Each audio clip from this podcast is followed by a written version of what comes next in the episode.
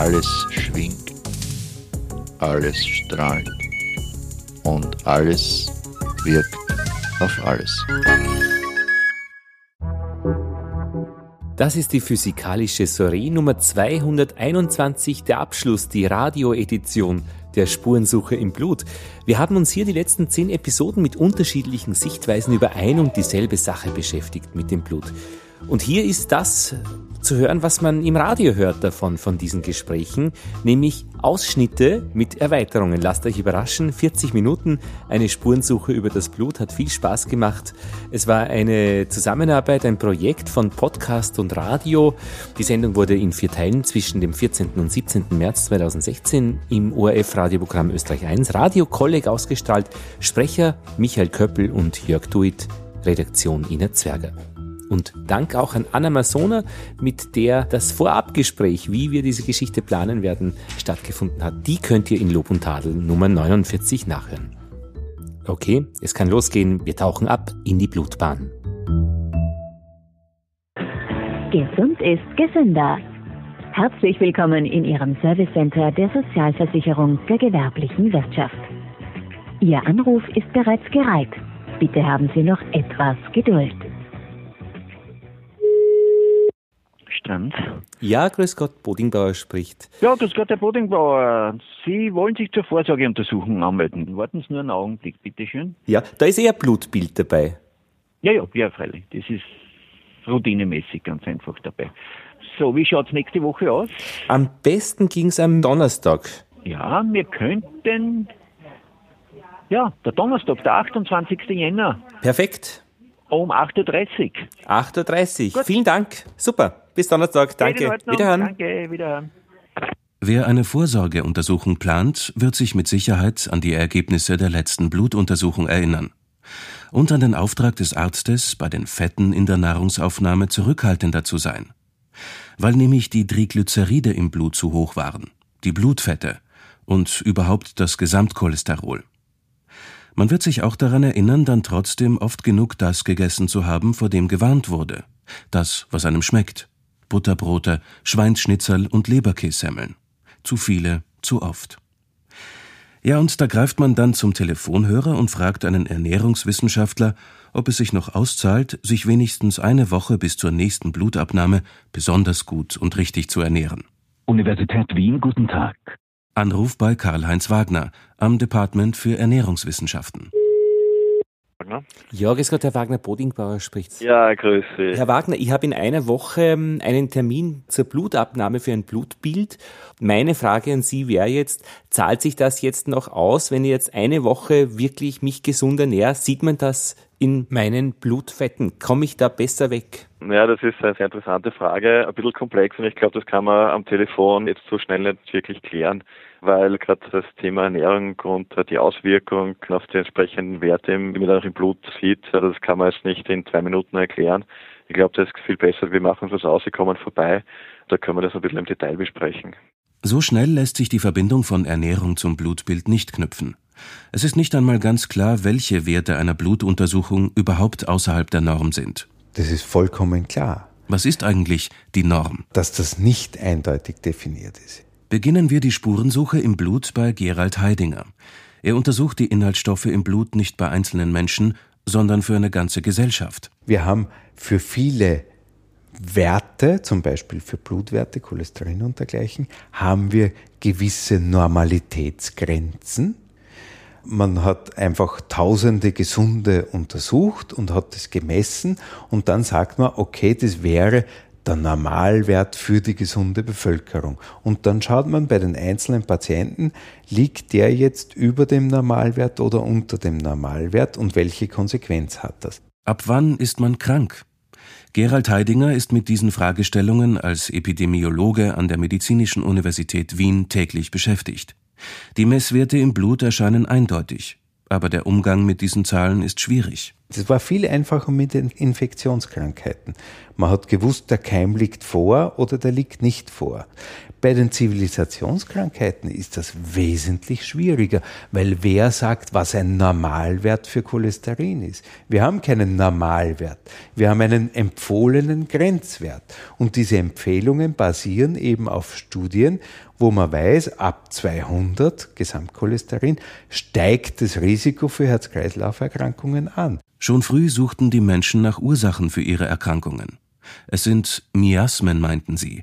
Das war die Idee. Krankmachende Stoffe, erzählt Gerhard Heidinger. Naja, im Prinzip, die ganze Miasmenlehre kommt eigentlich vom Hippokrates. Das haben wir jetzt zweieinhalbtausend Jahre. Und im Prinzip ist sie entstanden, weil man sich natürlich immer schon gefragt hat, wie entstehen Krankheiten? Warum werden Leute krank? Was hält Leute gesund? Das war immer schon die Frage der Medizin. Und da man es sich nicht anders erklären konnte, hat man eben Miasmen dafür verantwortlich gemacht. Man konnte es ja nicht festmachen, man wusste ja nicht, was der eigentlich krankmachende Stoff ist, was da dahinter steckt. Und man hat ursprünglich gedacht, das sind aus dem Boden aufsteigende Dämpfe. Also etwas Gefährliches, das sich dann auch im Blut niederschlägt. Und deswegen hat man die Leute zur Ader gelassen, um das Miasma aus dem Körper zu entfernen. Der Körper kommt damit ein wenig aus dem Gleichgewicht. Und das war auch aus heutiger Sicht gar keine so schlechte Idee. Also ganz blöd war das bestimmt nicht, weil warum hätten die das sonst gemacht? Aber man hat es auch nicht besser gewusst damals und es hat dann auch das Schröpfen gegeben, wo man Ballons aus Glas oder Gummi erhitzt hat und dann auf die Haut aufgesetzt hat. Und um das besonders wirksam zu machen, hat man vorher mit einem Schröpfschnepper die Haut ein bisschen geritzt. Das war dann das blutige Schröpfen. Und auch damit hat man geglaubt, entfernt man schädliche Stoffe aus dem Körper. 1855 entdeckte der englische Arzt John Snow den Choleraerreger. Das war die Geburtsstunde der Epidemiologie. Dass nicht irgendwelche Miasmen aus dem Boden steigen, sondern ein Bakterium, das Vibrio cholerae, für diese Krankheit verantwortlich ist. Die Idee des durch Miasmen verunreinigten Blutes hat sich in der Bevölkerung aber lang gehalten. Und auch heute, wenn Sie Leute fragen, es gibt ja nach wie vor viele Leute, die daran glauben, dass wir Schlacken im Körper haben und dass diese Schlacken von Zeit zu Zeit irgendwie aus dem Körper entfernt werden müssen. Es gibt da purgierende Therapien, abführende, die ganzen Abführsachen mit Abführmitteln, Darmreinigung, Wäsche und Entgiften, alles das beruht eben auf dem Drang oder auf dem Glauben, dass sich mit der Zeit im Körper Stoffe ansammeln, die halt besser aus dem Körper entfernt werden sollten, eben durch einen Aderlass oder durch einen Einlauf oder was auch immer. Auf dem Weg zu den Inhaltsstoffen des Blutes zum nächsten Interviewtermin noch ein kleiner Stopp im Café Greensteidl in Wien. Morgen. Morgen. Ich hätte bitte gern eine Melange ja. oder Schinkensemmel. Bestellt wird ein Schinkensemmel, dem Blutbild zuliebe. Dieser Stopp ist eine gute Möglichkeit, einen Blick in die Geschichte zu machen. In einem Schrank an der Wand steht das Meyers Konversationslexikon von 1890. Was wusste man damals schon vom Blut? Vier Seiten. Der Kellner bringt Band B. Danke. Von Blattkäfer bis Chimbote. Blüte, Blutdünger,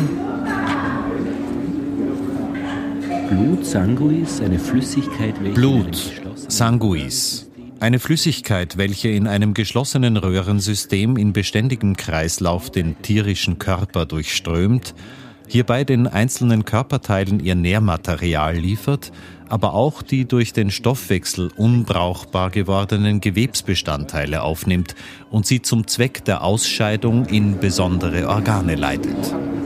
Man unterscheidet zwei Arten von Blutkörperchen, nämlich die roten und die farblosen. Die roten Blutkörperchen sind der Träger von Hämoglobin, ein Farbstoff, welcher für die Atmung von außerordentlicher Bedeutung ist. Sie enthalten auch Eiweißkörper, geringe Mengen von Lecithin und Cholesterin und mineralische Bestandteile und Wasser. Der chemische Bau und die Lebenstätigkeit der farblosen Blutkörperchen, der weißen Blutkörperchen, sind uns nur sehr mangelhaft bekannt. Besonders in die Augen springend ist die Fähigkeit der Körperchen, ihre Gestalt zu verändern und Bewegungen auszuführen. Im Allgemeinen Krankenhaus in Wien sind in sogenannten klinischen Abteilungen Forschung und Patientenbetreuung aufs engste verknüpft. Hier finden wir bei Ulrich Jäger das neueste Wissen von heute über das Blut. Ah ja, Hämatologie und Hämostasiologie. 6i, Innere Medizin 1. So. Das ist ja alles. Grüß Gott, Herr Jäger. Grüß Sie. Morgen. Können wir schon oder müssen wir noch was Akutes besprechen? Ja, äh, ja Herr Professor Jäger. Ich finde das Wort Blutbild eigentlich ein sehr schönes Wort. Da steckt so viel einerseits Medizingeschichte drin, dieses Bild, das sie vom Blut so über die Jahrhunderte, Jahrtausende uns Menschen zeigt. Und andererseits ist es auch so dieses Persönliche, also mein Bild über das Blut. Das ist derzeit nur flüssig, rot, feste Bestandteile, flüssige Bestandteile, rote Blutkörperchen, weiße Blutplättchen. Und mein Sohn hat nur gesagt, bei den Insekten ist das Blut farblos. Ja.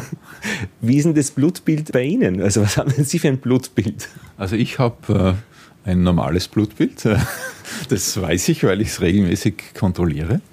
Aber das, was Sie jetzt vorher gesagt haben, ist äh, ja noch nicht so lange bekannt, dass das Blut aus vielen verschiedenen Bestandteilen, flüssigen und festen Bestandteilen besteht.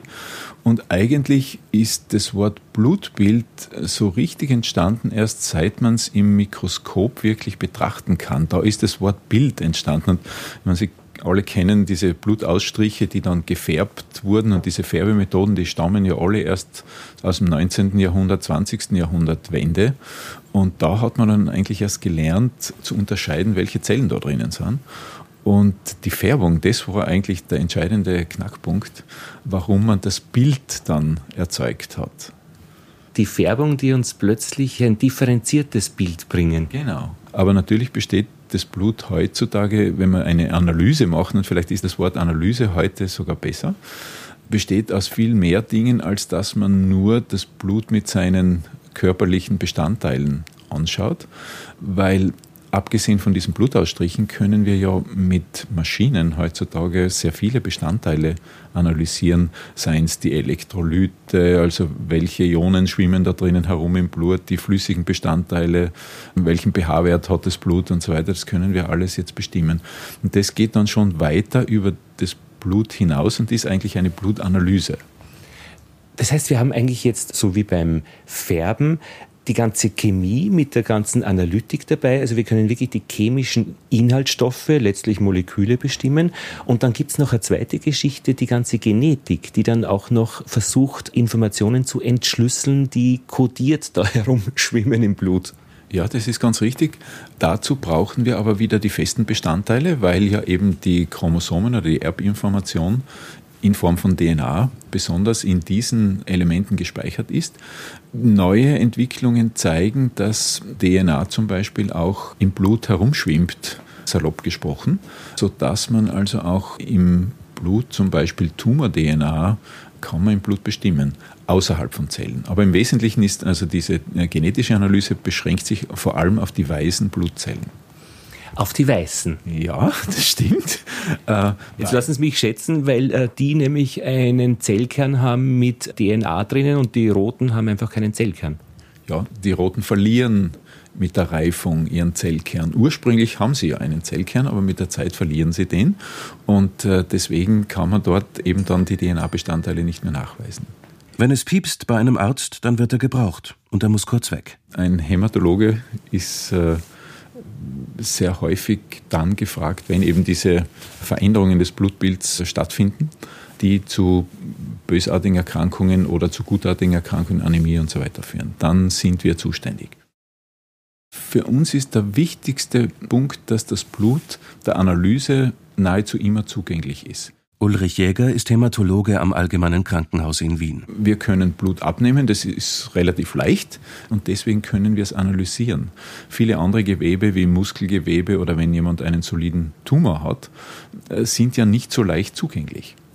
Und deswegen können wir auch viele Dinge beforschen, für die bei anderen Erkrankungen etwas mehr Zeit gebraucht wird. Und deswegen haben auch viele Fortschritte zum Beispiel in der Entwicklung neuer Medikamente, zielgerichteter Medikamente dort stattgefunden, weil wir diese molekularbiologischen Analysen machen können im Blut. Drei Fragen sind für Ulrich Jäger besonders interessant. Was ist im Blut, was macht Probleme und wie kann ich das Blut als Transportmittel benutzen, um Medikamente im Körper zu transportieren? Und fast alle Hämatologinnen und Hämatologen, ihre Augen leuchten, weil es einfach eine so spannende klinische Wissenschaft ist, aus der wir so viele neue Erkenntnisse ziehen, weil wir eben den Zugang zu den Blutzellen haben. Und es ist noch gar nicht so lange her, dass es dieses detailreiche Wissen gibt. Alles begann mit der Suche nach dem reinen Blut. Ja, hallo, Lothar Bodingbauer spricht aus Wien. Ja, hallo, Herr Bodingbauer. Hören Sie mich gut? Ich höre Sie sehr gut. Sehr Hören gut. Sie mich auch gut? Ja, auch, perfekt. Miriam Spörri ist Historikerin in der Schweiz. Sie hat ein Buch geschrieben über die Kulturgeschichte der Blutgruppenforschung der 1920er Jahre. Also für diese Blutgruppen muss man vielleicht noch vorausschicken, die wurden 1900, 1901 überhaupt erst entdeckt, und zwar in Wien von Karl Landsteiner, der dann später auch den 1930 den Nobelpreis dafür erhalten hat. Zu Beginn der Entdeckung war noch gar nicht klar, warum es diese Blutgruppen gibt und wie sie auftreten. Ob Blutgruppe A, B, AB oder Null, weder fand man innerhalb einer Familie Übereinstimmungen noch Häufungen. Es gab keine spezifische Verbindung zu Geschlecht oder eben Rasse oder Schicht, sondern das hat sich dann erst mit der Zeit eben gezeigt, dass sich diese Blutgruppen doch vererben. Nach dem Ersten Weltkrieg haben sich drei Anwendungszweige herausgebildet. Das war zum einen das Transfusionswesen. Wie kann Blut gefahrlos gespendet und übertragen werden? Zum anderen gab es in Deutschland Versuche, durch groß angelegte Tests eine Verbindung von Blutgruppen und sogenannten Menschenrassen herzustellen. Und drittens hat man versucht, eben weil man von dieser Vererbung dann wusste, also dass klar war, diese Blutgruppen vererben sich nach Mendelschen Regeln, dann hat man auch begonnen, eben Vaterschaftsnachweise zu führen mittels der Blutgruppen. Blutgruppen wurden damit auch in der Forensik benutzt. Der Vaterschaftsnachweis war der damals medial wirksamste Bereich der Blutgruppenforschung. Denn man konnte erstmals über das Blut nachweisen, dass man nicht der Vater eines Kindes war. Ebenso medial spektakulär ausgeschlachtet wurde die Lösung von Mordfällen, die durch Blutuntersuchungen am Tatort in der Verbindung mit dem Wissen um Blutgruppen möglich wurde. Da konnte man schon den Eindruck erlangen, dass das Blut eben wirklich die Wahrheit spricht über Leben und Tod gewissermaßen. Im Blut steckt die Wahrheit. Dieser Anspruch hat sich bis heute gehalten und gefestigt. Einerseits werden Blutuntersuchungen gemacht, um Hinweise auf Krankheitsrisiken zu erhalten. Hier geht es um Normalwerte, um Grenzen und um Überschreitungen. Andererseits werden durch die Inhaltsstoffe im Blut bestehende Krankheiten diagnostiziert und Menschen im Rahmen der Gerichtsmedizin identifiziert. Schon in der Antike wurde in der Temperamentenlehre dem Blut Bedeutung beigemessen, erzählt Miriam Spörri. Phlegmatiker wären mit Schleim in Verbindung zu bringen, Melancholiker mit schwarzer Gallenflüssigkeit, Choleriker mit gelber Galle, aber Sanguiniker, die Heiteren, mit Blut. Diese Vorstellung findet sich im Bereich der Blutgruppen heute auch in Japan. Die Japanerinnen und Japaner kennen meistens, also ungefähr 90 Prozent kennen ihre Blutgruppe. Und man versucht relativ schnell, wenn man jemanden kennenlernt, herauszufinden, was für eine Blutgruppe die andere Person hat und ob das quasi passt. So wie man sich vielleicht in den westlichen Welten manchmal über die Sternzeichen austauscht, sagt man eben dann in Japan, ja, ich habe Blutgruppe A und dann werden bestimmte Eigenschaften damit assoziiert. Da kann man sich überlegen, möchte man sich mit dieser Person befreunden oder nicht oder eben passt die quasi ins Team. Die sogenannte Seroanthropologie, erzählt Miriam Sperry, hat sich im Dritten Reich nicht weiter durchgesetzt, weil man durch Blutgruppenbestimmungen ganzer Bevölkerungsteile eben nicht etwas Gemeinsames herausfand, sondern nur, wie sehr sich die Menschen unterscheiden.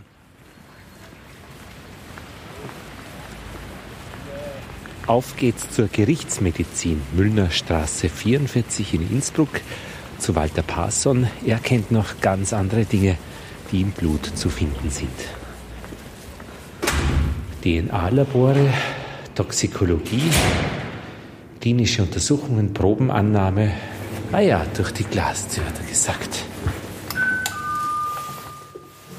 Sehr gut. Also, grüß Gott. Dankeschön. Mein Name ist Walter Parson. Ich bin Molekularbiologe hier in Innsbruck an der Gerichtsmedizin. Und das Spezialgebiet, in dem ich arbeite, die DNA-Kunde oder die Molekularbiologie, die ermöglicht das Lösen solcher Fälle, die sehr viele Jahre zurückliegen. Warum ich zu Ihnen gekommen bin, ist eigentlich auf dieser Spurensuche nach den Inhaltsstoffen des Bluts. Ich meine, da gibt es ja die Bestandteile, die bei einem Blutbild erhoben werden.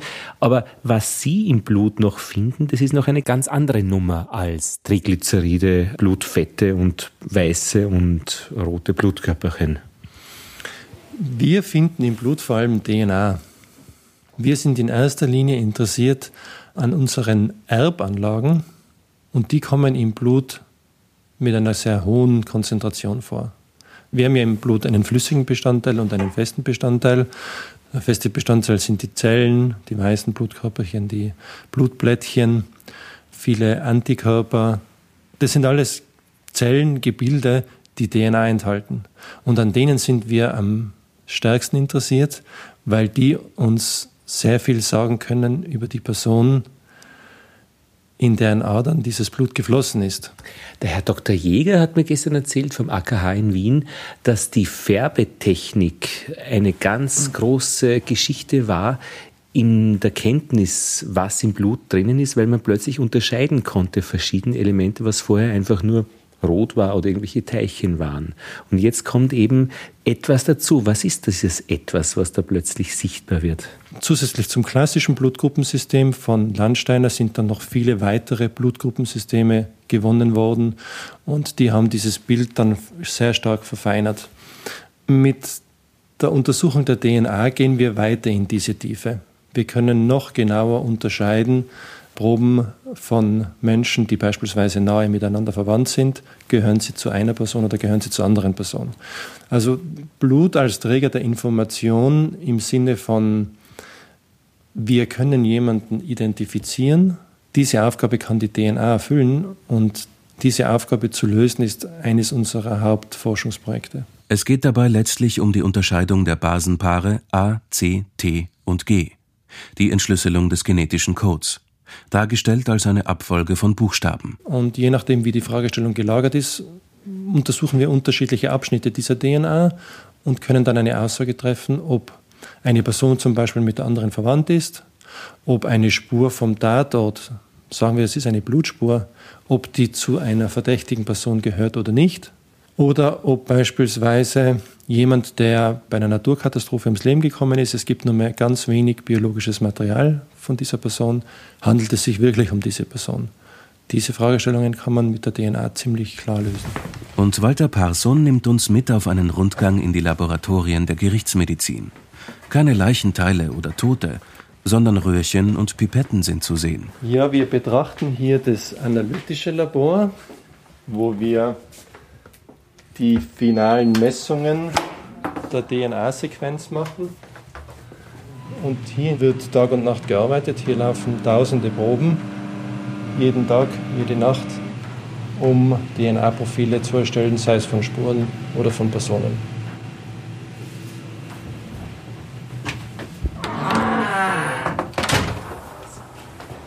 Schauen wir noch ins wissenschaftliche Labor, da haben wir ein bisschen einen anderen Hintergrund. Die Räume hier sind streng getrennt. In den einen werden Spuren verglichen, in den anderen Personenprofile erstellt. Die Übereinstimmung zweier Menschen kann man nämlich nur bis zu einem bestimmten Wahrscheinlichkeitsgrad feststellen. Und so muss das Risiko der Verunreinigung von Spuren vermindert werden. Der Trend in der Forschung geht aber in eine ganz neue Richtung. Hier haben wir beispielsweise auch ganz neue Technologie, die noch nicht im Routineeinsatz ist. Aha. Man nennt diese Technologie Next Generation Sequencing. Mit diesen Methoden können wir im selben Untersuchungsgang gleich feststellen, wie die Person aussieht, was die Person für geografischen Hintergrund hat. Wir können verschiedene Bereiche des Y-Chromosoms untersuchen, um über die männliche Verwandtschaft was zu sagen. Wir können die mitochondriale DNA gleichzeitig untersuchen und wissen was über die weibliche Linie. Man kann sich das vorstellen, so wie so ein Strichcode. Und dieser Strichcode, der gibt dann eine Aussage über eine Eigenschaft, die kann zum Beispiel heißen, die Person hat blonde Haare, helle Haut. Und immer als Ergebnis der Strichcode und nicht der Satz hat eine helle Haut. Den machen Sie dann selbst. Die Interpretation, die kann die Maschine nicht übernehmen, sondern der Mensch interpretiert die Ergebnisse in Zusammenhang mit wissenschaftlichen Daten. Die Erstellung eines genetischen Phantombilds ist eindeutig. Wenn der mit diesen sogenannten prädiktiven Verfahren beschriebene Täter blonde Haare und helle Haut hat, können alle Verdächtigen mit dunklen Haaren beruhigt nach Hause geschickt werden. Zurück in Wien geht der Leukämieforscher Johannes Zuber noch einen Schritt weiter. Er wurde vor kurzem mit dem Deutschen Krebspreis 2016 in der Kategorie Experimentelle Krebsforschung ausgezeichnet. Die Strategie seiner Forschung und die seines Teams am Institut für molekulare Pathologie ist, individuelle Mutationen defekter Zellen im Blut zu erkennen und vor allem sie zu reparieren. Wir sind sehr fokussiert auf das kranke Blutbild, nicht das gesunde Blutbild. Wir versuchen die Krankheit, die schwerstwiegende Bluterkrankung, die man kriegen kann, das ist Blutkrebs oder Leukämie, zu verstehen und nicht nur zu verstehen hinsichtlich seiner Entstehung, sondern auch zu verstehen, wie wir eingreifen können, um diese Krankheit zu heilen. Und dazu benutzen wir das Blut als Abbild einer ganzen Reihe von Krebsarten, die wir am Blut eigentlich immer begonnen haben zu verstehen. Blut spielt als Modellorganismus eine Vorreiterrolle im molekularen mechanistischen Verständnis von Krebs, erzählt Johannes Zuber. Die ersten krebsauslösenden Gene wurden in Blutkrebszellen entdeckt. Man hat später mit Blutkrebsuntersuchungen das erste Mal Krebs induzieren können in einer gesunden Blutzelle, indem man ein Gen verändert hat. Auch das hat das erste Mal in der Leukämie stattgefunden.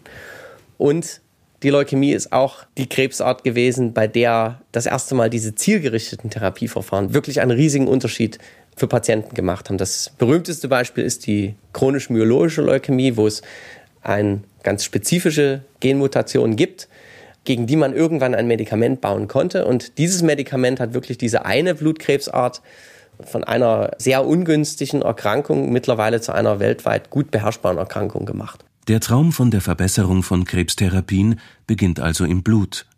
Durch gezielte auf die Genetik der Krebserkrankung zugeschnittene Verfahren soll Krebs heilbar oder zumindest kontrollierbarer gemacht werden. Im weiten Feld der Leukämien gibt es ein paar Krebsdiagnosen, die sind das Glück im Unglück, weil man mittlerweile so gute Therapien hat, dass man Patienten sagen kann, mit über 90 Prozent Wahrscheinlichkeit werden sie entweder die Krankheit ganz lang kontrollieren können oder sogar heilen können. Der typische Krebs, dieses Anhäufen von vielen, vielen Mutationen über einen sehr langen Zeitraum, ist wirklich eine Alterskrankheit, wo uns die Evolution sich wenig um den alternden Menschen gekümmert hat. Johannes Zuber ist Spezialist für Blutkrankheiten. Genau genommen für die Erkrankung weißer Blutzellen, für Leukämie, Blutkrebs. Er forscht mit seinem Team am Wiener Institut für molekulare Pathologie an der zielgerichteten Erkennung und Eliminierung fehlerhafter Gensequenzen.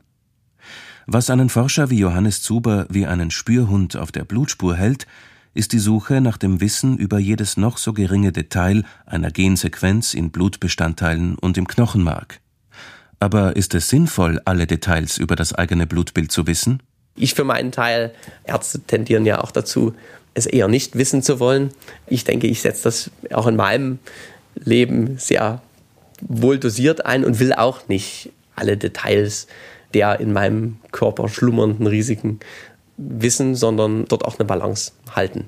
Diese Tests, die heute möglich sind, machen immer nur dann Sinn, wenn es wirklich eine konkrete Konsequenz gibt, wie Sie Ihr Leben basierend auf einem solchen Testergebnis ändern können. Johannes Zuber erzählt von kürzlich erfolgten Studien, die eine Vorhersage von Leukämie über Blutuntersuchungen möglich machen sollen. Das Ergebnis dieser Tests war eigentlich relativ schockierend, nämlich dass man wirklich in der gesamten Bevölkerung die Leukämie-Gene gesehen hat unter anderem auch bei Patienten, die dann keine Leukämie bekommen haben. Das heißt, der Vorhersagewert dieser Untersuchung ist relativ gering.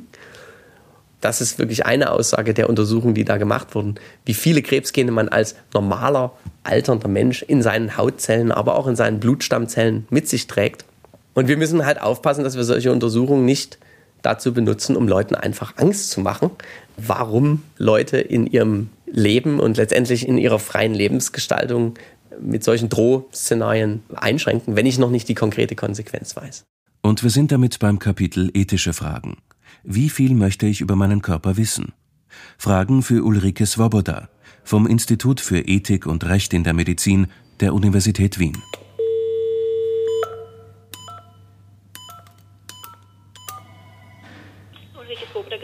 Ja, Lothar Bodinger ist da für die Frau Swoboda. Hol sie gleich ab, ist zugesperrt wahrscheinlich. Ich habe es gerade bemerkt, es ist offen. Hallo, grüß Gott. Ulrike Swoboda beschäftigt sich in ihrer Forschung mit ethischen Fragen der Reproduktionsmedizin. Die Diagnose möglicher Krankheiten oder Behinderungen wird durch einfache und damit risikolose Bluttests ermöglicht, noch bevor das Baby geboren ist. Und damit treten auch Prädispositionen zutage. Das heißt, hat das Kind eine Anlage für Alzheimer, für Krebsleiden, für Herzleiden.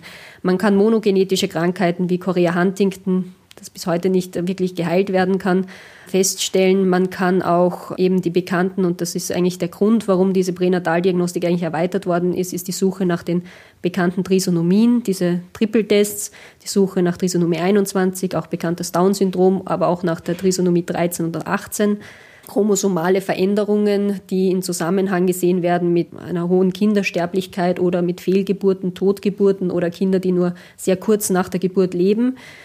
Und für diese Art der Erkrankungen oder chromosomalen Abweichungen gibt es eben keine Therapiemöglichkeit. Und weil es eben keine Therapiemöglichkeit gibt, wird es ethisch fraglich, was sozusagen der nächste Schritt ist. Und der nächste Schritt ist dann aber nur mehr die Frage Abtreibung ja und nein und damit befindet man sich wieder in einer ethischen Fragestellung. Die Namen von Bluttests für die pränatale Diagnose von Embryonen sind klingend, schön und freundlich. Harmony und Panorama. Auf der anderen Seite werden im Alltagsgebrauch Worte wie böse oder feindlich bei Erkrankungen verwendet, besonders auch bei Diagnosen wie Krebs. Eine Analyse der verwendeten Begriffe steht im Mittelpunkt der Arbeit von Ulrike Svoboda. Das wird natürlich in der Medizin häufig als Motivation genommen, Krebszellen zu besiegen. Ja, und damit man etwas besiegen kann, dann sollte man es ähm, als Gegner sehen, ja, sonst kämpft man ja nicht dagegen der Körper, der sich gegen mich wendet, was ist dann dieses mich? Ist das dann meine Seele? Ist das dann eben mein Überleben? Ist es sozusagen das Ableben, das dann äh, in Gefahr steht, früher zu kommen als eigentlich gedacht? Das Böse im Körper ist wirklich eine Denkfigur, die dazu veranlasst, auch bestimmte Areale im Körper, die eben zum Beispiel von Krebs befallen ist, einfach zu bekämpfen, um die dann wieder aus dem Körper herauszunehmen. Ebene 5, Hauptausgang Gürtel.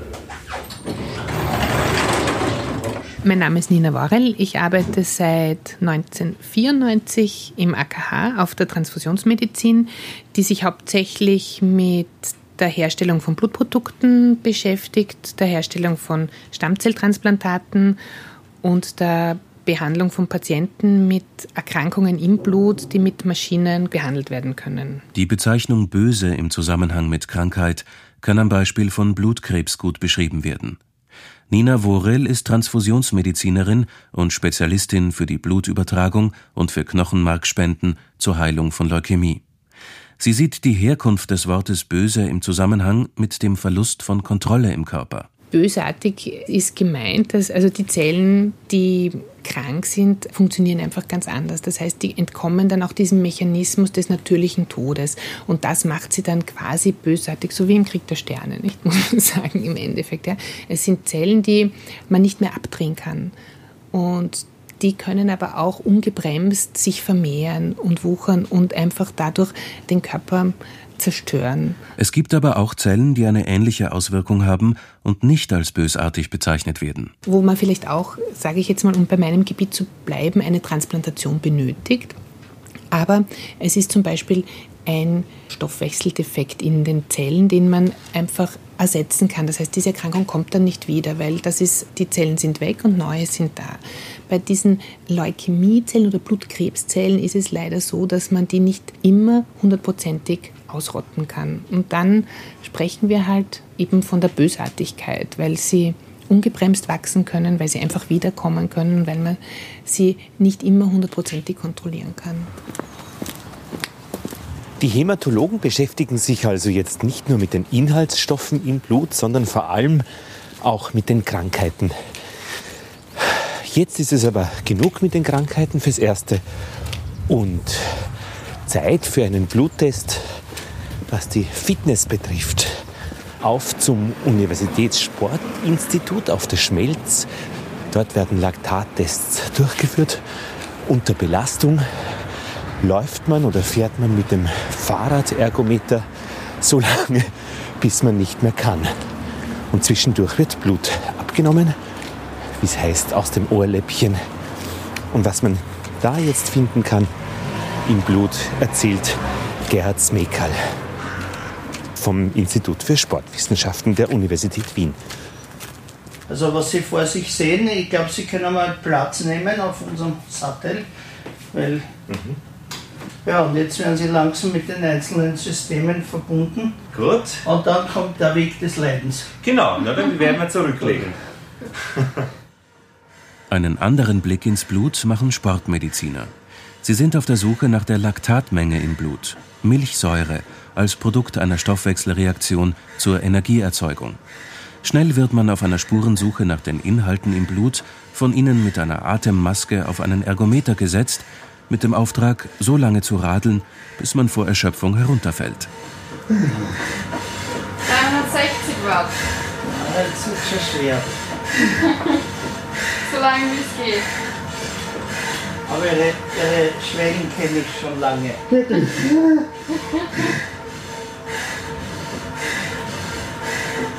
Genau. Okay, dann bitte weiterraten. Dann stark hyperventilieren Sie, kalten Sie schon. Die minütlich aus dem Ohr entnommenen Blutstropfen werden automatisch analysiert. Wir haben geschaut, der erste Umschlagpunkt, haben wir geschaut, da, ja. das, ich zeige Ihnen das gleich, das, das sehen Sie da bei sich. Der Sportmediziner Gerhard Smekal erklärt danach den Zusammenhang. Also Sie sehen, jeder runde Kreis da auf der Laktatkurven ja. symbolisiert den Messwert in jeder Minute. Ja. Sie sehen, das ist so parabolische ja. Kurven. Ja. Aus den Messungen können die Belastungsgrenzen ermittelt werden, unter denen der Stoffwechsel des Körpers vom Fettverbrennen auf die Umwandlung von Kohlenhydraten umstellt. Und wenn man ins Keuchen kommt, signalisiert das, was die Laktatwerte im Blut zeigen, auch die Atmung. Zu viel geradelt.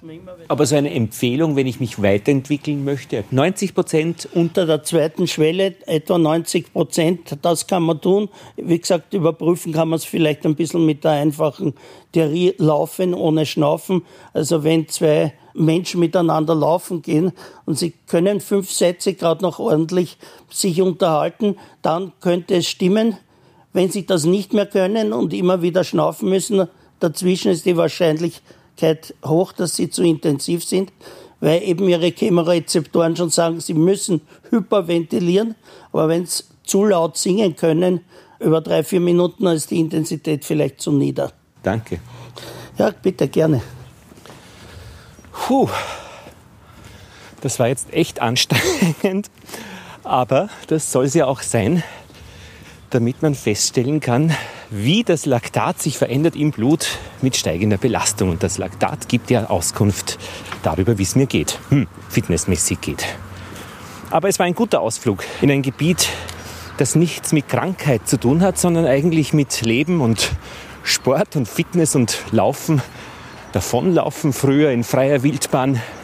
Irgendwie ist das schon sehr interessant. Und wie das nämlich auch für Trainingszwecke dann benutzt wird und wie man diese Blutparameter dann auch verwenden kann, leistungsmäßig besser zu werden. Jetzt bin ich aber schon auf dem Weg zur TCM, traditionelle chinesische Medizin. Und da ist jetzt die Frage interessant, ob die chinesische Medizin ein anderes Bild hat vom Blut. Ja, mein Name ist Dr. Sonja Lazzini. Ich bin von meiner Ausbildung her Anästhesistin, Intensivmedizinerin und Schmerztherapeutin und bin speziell über die Schmerztherapie, über die Schiene zur chinesischen Medizin gestoßen. Sonja Lazzini kennt beide Welten und sie erklärt den wesentlichen Unterschied. Also Blut hat in der chinesischen Medizin einerseits die Aufgabe, Energie zu transportieren. Also man könnte das westlich übersetzen, natürlich in Form von Sauerstofftransport und Nährstofftransport. Diese sogenannte Blutenergie, Qi nennt sich das in der chinesischen Medizin, hat wie auch in der westlichen Medizin die Aufgabe, Organe und Gewebe zu ernähren, zu versorgen. Ein wichtiger Aspekt vom Blut ist aber auch der sogenannte Yin-Aspekt. Und unter Yin versteht man in der DCM die Körpersäfte. Auch das Befeuchten der Haut gehört dazu, zu diesem Chin, zu diesem anderen Bild vom Blut. das Befeuchten der Schleimhäute, das Nähren von Sehnen und Muskeln sowie das Versorgen der Augen. Alles Aspekte, die traditionelle chinesische Medizinerinnen und Mediziner in der Aufgabe von Blut sehen. Ein wichtiger Aspekt ist auch ein gewisser geistiger Aspekt des Blutes. Und zwar sagt man, wenn man genug Blut hat, werden nur die, nicht nur diese Organe gut versorgt, sondern das dient auch zu einem erholsamen Schlaf, zum Runterkommen, zum Beruhigen. Also der sogenannte Shen, das ist der Geist, den man in der chinesischen Medizin verwendet. Darunter darf man sich nicht ein Geist im Sinne von Gespenst vorstellen, sondern das ist einfach unser parasympathisches Nervensystem. In der Schulmedizin würden wir da nicht den Zusammenhang direkt sehen. Und das ist immer sehr spannend, dass sich da immer ein rundes Bild ergibt.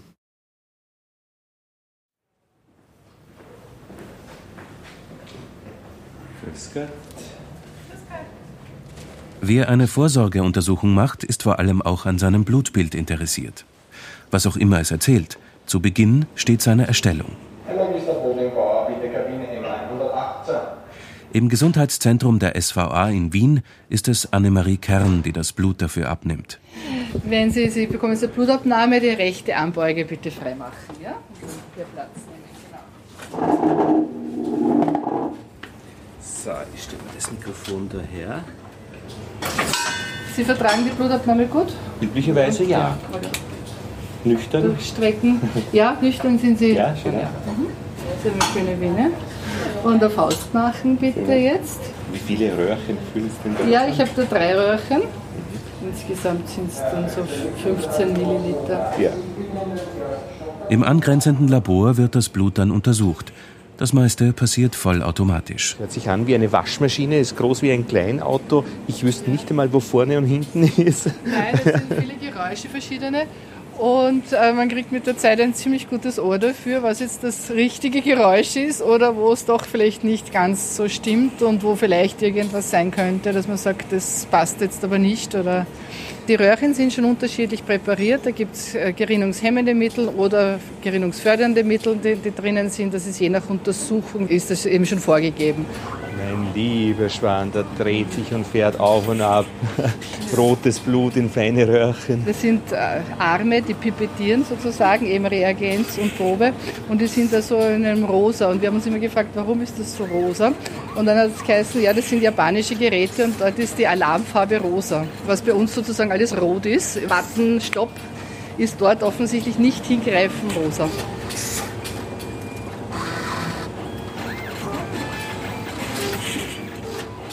Blutzucker und Cholesterin, Harnsäure und Triglyceride, Bilirubin und Hämoglobin, Lymphozyten und Blutgerinnung.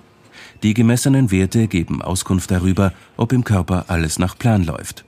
Das Blutbild. Das Blutbild spielt, also das Blutbild, ich sage jetzt breiter, die Laboruntersuchung spielt eine große Rolle, weil es also eine ganze Reihe von Hinweisen liefern kann, die man mit klinischer Untersuchung, mit dem, was man sonst an Diagnostik zur Verfügung hat, nicht feststellen kann. Richard Edel ist Arzt für Allgemeinmedizin und Innere Medizin in Wien. Das heißt, da kann wer reinkommen, der schaut gesund aus, der wirkt gesund, der Händedruck ist fest und wenn man mit ihm spricht, fällt einem nichts auf und dann sieht man aber einen Laborbericht über sein Blut und dann sagt man, okay, da gäbe es jetzt Punkte, wo Sie nachschauen könnten. Mhm. Ich kann Ihnen ein ganz konkretes Beispiel nennen.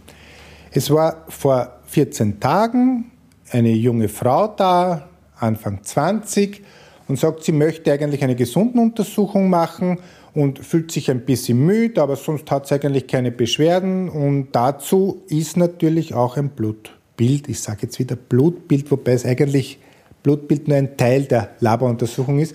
Eine Laboruntersuchung gehört da dazu und ich bin aber der Meinung, wenn jemand sich vorsorgemäßig untersuchen lässt, dann lege ich die Untersuchung etwas breiter an, also quasi ein Panoramablick im Labor und siehe da, die Frau hat eine ausgeprägte, auf der Stelle behandlungspflichtige Unterfunktion der Schilddrüse.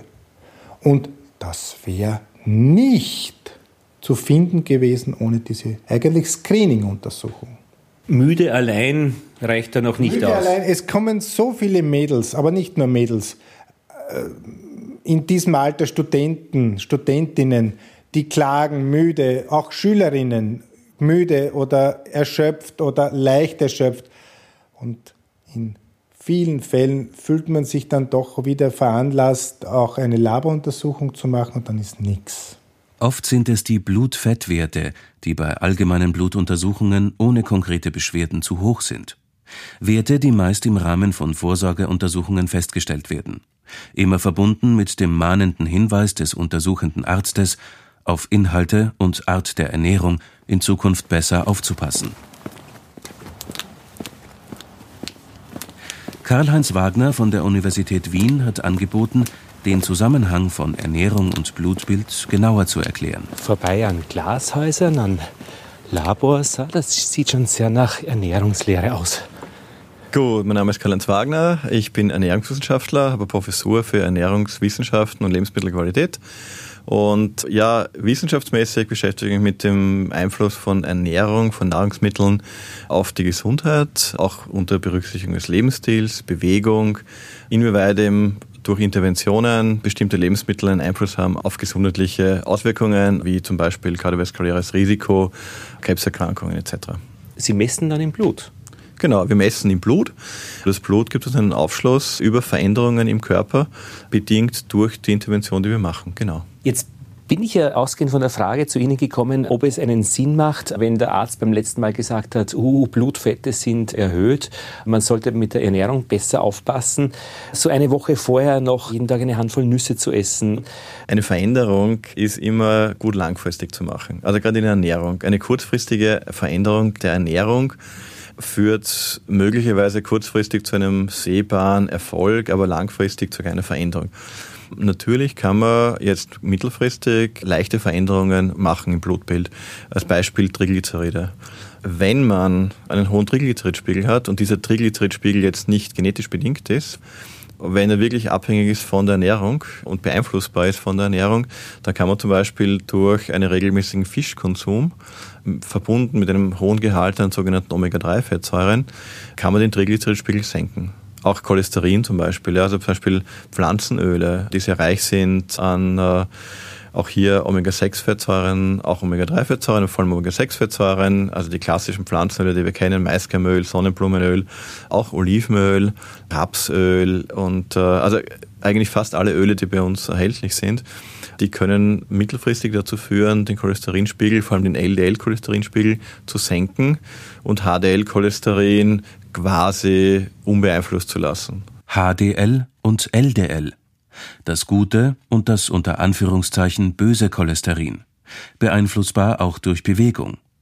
Das Verhältnis der beiden ist wichtig als Maß für Krankheitsrisiko und Gesundheit. Also eigentlich ist es dann eine Haltung mehr wie einzelne Aktionen, die sich dann letztlich auf das Blutbild niederschlägt. Das Blutbild spiegelt natürlich wieder, was zugeführt wird, beziehungsweise was durch die Zufuhr auch verändert wird. Für die Vorsorgeuntersuchung ist die standardmäßig vorgenommene Blutanalyse eine Möglichkeit, Risikoverhalten zu erkennen und zu beeinflussen, erzählt der Leiter des Gesundheitszentrums der SVA, Paul Wexberg. Die Parameter, die bei der Vorsorgeuntersuchung bestimmt werden, die Blutparameter, sind vor allem Parameter aus dem Stoffwechselbereich. Das heißt, das sind Blutfette, Blutzucker und ein Leberwert, die Gamma-GT, die vor allem bei vermehrtem Alkoholkonsum oder Leberschaden durch Alkoholismus erhöht ist. Da bekommt man einen Überblick vor allem über die Stoffwechselsituation, über Parameter, die durch den Lebensstil auch beherrschbar und beeinflussbar sind und wo man auch eine Aussage treffen kann über Risikofaktoren oder Wahrscheinlichkeiten aus diesen Stoffwechselstörungen, wenn man es einmal so sagen will, Folgeerkrankungen zu entwickeln. Zusätzliche Parameter geben ein wesentlich genaueres Bild, das ist richtig, nur müssen die dann jeweils im klinischen Kontext interpretiert werden. Also ich kann nicht äh, schrotschussartig alle Parameter, die technisch möglich sind bei allen Menschen, die ins Labor kommen, bestimmen. Je mehr man da durchführt, je mehr Untersuchungen man da durchführt, ohne das zu hinterfragen, umso ungenauer wird eigentlich das Bild und sorgt nicht, wie man es vielleicht ursprünglich erwarten würde, zu vermehrter Klarheit, sondern zu, mehr Verwirrung. Es wird ja auch ein wirtschaftlicher Faktor sein. Das ist richtig. Die ökonomische Komponente ist ja nicht zu vernachlässigen. Nicht nur was jetzt die Einzelbestimmung eines Wertes betrifft, sondern auch was die Folgeuntersuchungen betrifft. Weil ich kann ja nicht diesen einen Parameter nur heranziehen und sagen, das ist jetzt bei Ihnen so und so, sondern ich muss weiter abklären.